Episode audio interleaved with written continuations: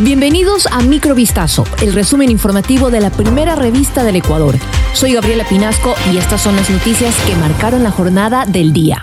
Javier Jordán, procesado por presunta delincuencia organizada en el caso Metástasis, cuenta con notificación roja de Interpol para ser localizado a nivel internacional. En el documento lo califican como peligroso y propenso a la evasión. La alerta se publicó el pasado 11 de enero de 2024 luego de que el juez Felipe Córdoba envió un oficio a la Oficina Central Nacional de Interpol en Quito para que se procediera con la búsqueda en 194 países. Sobre Javier Jordán se conoce que estaría en Miami Miami, Estados Unidos. De acuerdo a sus registros migratorios, el procesado viajó el 2 de febrero del 2020 por motivos de residencia. De hecho, esa localidad consta como posible región a donde pudiera desplazarse. Además, la Policía Internacional dispuso que, en caso de encontrar al sospechoso, se realice su detención preventiva de conformidad con la legislación nacional aplicable y con los tratados bilaterales y multilaterales pertinentes.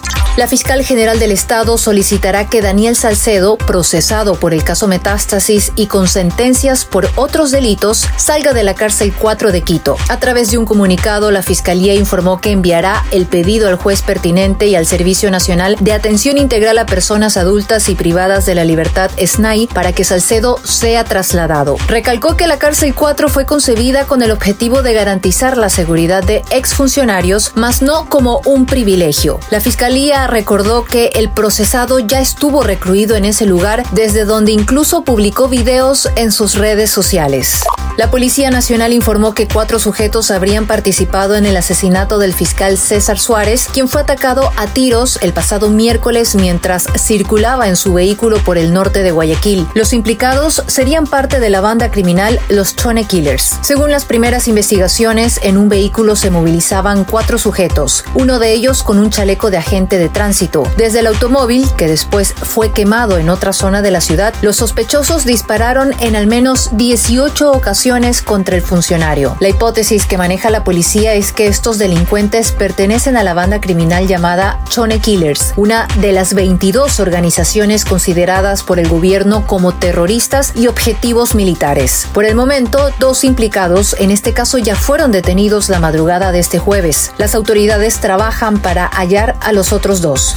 La Fiscalía y la policía allanaron las viviendas del fiscal Hugo P. y la abogada Blanca Che en Quito. Ambos son investigados por presunto tráfico de influencias. La madrugada de este jueves 18 de enero, agentes investigadores intervinieron en la casa del fiscal y la profesional del derecho, quien es parte de la defensa de Fabricio Colón Pico, cabecilla de los Lobos y prófugo de la justicia. En los inmuebles se dispuso el levantamiento de equipos tecnológicos, entre los que constan alrededor de cinco celulares y una computadora. La Fiscalía conoció el caso a través de un parte policial con fecha del 16 de enero de 2024 que se inicia una investigación previa contra los presuntos involucrados. Se presume que ellos mantuvieron reuniones para intermediar en la entrega de una persona requerida por la justicia. Por terrorismo fue procesado alias Oreja, a quien se le descubrió un arsenal escondido dentro de su casa en Guayaquil. Según información policial, el ciudadano identificado como Fidel Antonio sería miembro de la organización de delincuencia organizada Mafia 18. El sujeto fue aprendido por el bloque de seguridad conformado por la Policía Nacional y Fuerzas Armadas en un operativo ejecutado en la Floresta 2 al sur de la ciudad. Los agentes observaron a un ciudadano en actitud sospechosa que al notar su presencia corrió e ingresó a un domicilio, por lo que, actuando en flagrancia, los uniformados ingresaron a registrar el inmueble ubicado cerca del parque denominado La Mafia. En la vivienda se hallaron nueve armas de fuego y más de 600 municiones sin percutir de diferentes calibres. Esto fue Microvistazo, el resumen informativo de la primera revista del Ecuador. Volvemos mañana con más.